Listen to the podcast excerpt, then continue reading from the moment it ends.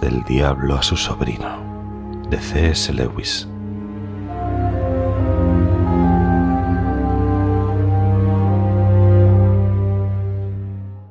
Mi querido orugario,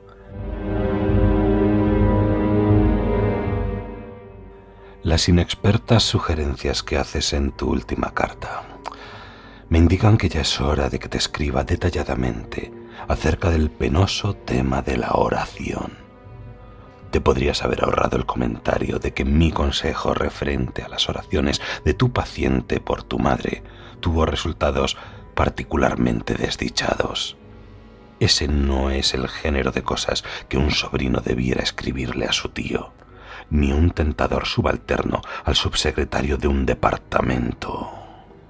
Revela además un desagradable afán de eludir responsabilidades. Debes aprender a pagar tus propias meteduras de pata. Lo mejor, si es posible, es alejar totalmente al paciente de la intención de rezar en serio.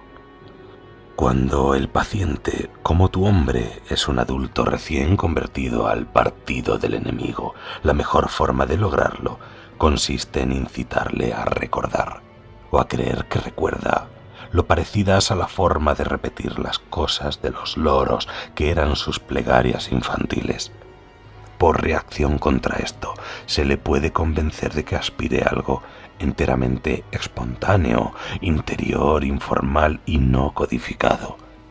Y esto supondrá de hecho para un principiante un gran esfuerzo destinado a suscitar en sí mismo un estado de ánimo vagamente devoto en el que no podrá producirse una verdadera concentración de la voluntad y de la inteligencia.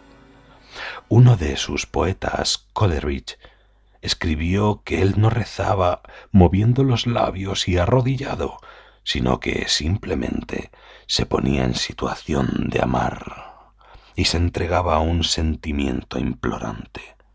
Esa es exactamente la clase de oraciones que nos conviene y como tiene cierto parecido superficial con la oración del silencio que practican los que están muy adelantados en el servicio del enemigo, podemos engañar durante bastante tiempo a los pacientes listos y perezosos por lo menos se les puede convencer de que la posición corporal es irrelevante para rezar, ya que olvidan continuamente y tú debes recordárselo siempre, que son animales y que lo que hagan sus cuerpos influye en sus almas. Es curioso que los mortales nos pinten siempre dándoles ideas cuando en realidad nuestro trabajo más eficaz consiste en evitar que se les ocurran cosas si esto falla, debes recurrir a una forma más sutil de desviar sus intenciones. Mientras estén pendientes del enemigo, estamos vencidos, pero hay formas de evitar que se ocupen de él. La más sencilla consiste en desviar su mirada de él hacia ellos mismos. Haz que se dediquen a contemplar sus propios méritos y que traten de suscitar en ellos por obra de su propia voluntad sentimientos o sensaciones. Cuando se propongan solicitar caridad del enemigo, haz que en vez de eso empiecen a tratar de suscitar sentimientos caritativos hacia ellos mismos y que no se den cuenta de que es eso lo que están haciendo. Si se proponen pedir valor, déjales que en realidad traten de sentirse valerosos. Cuando pretenden rezar para pedir perdón, déjales que traten de sentirse perdonados.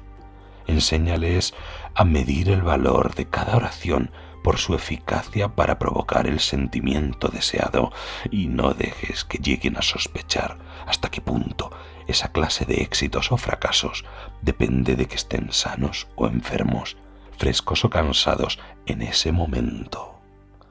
Pero, claro está, el enemigo no permanecerá ocioso entre tanto.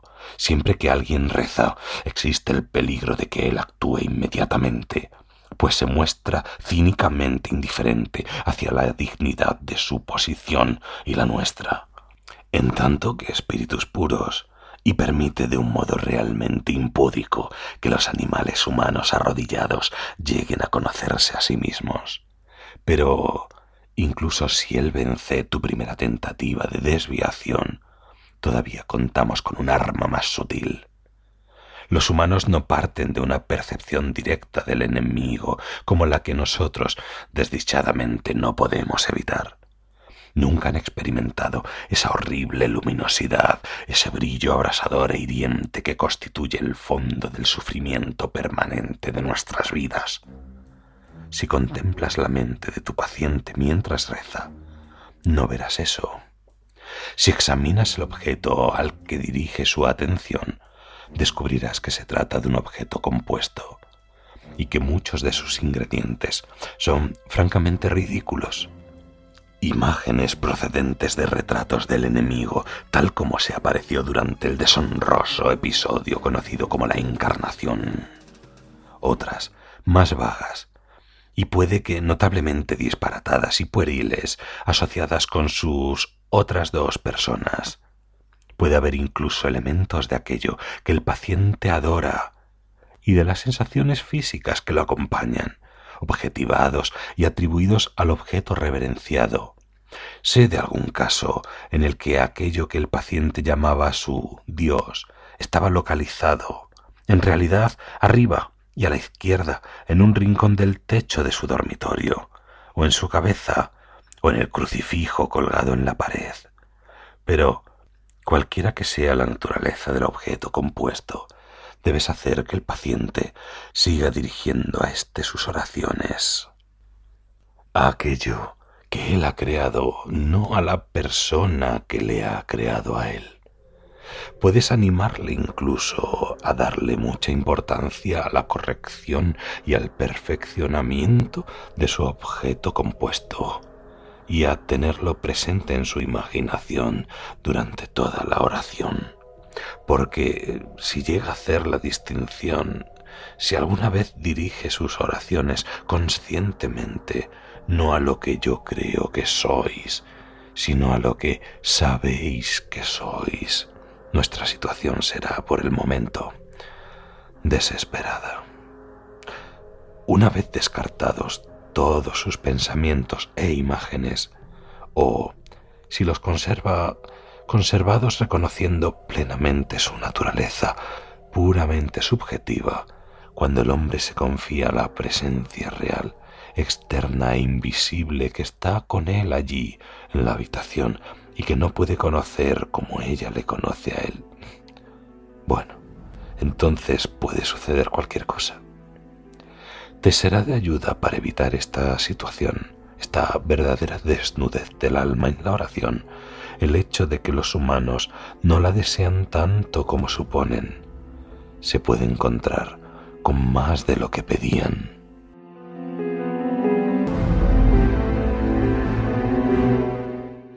Cariñoso tío, Scrutopo.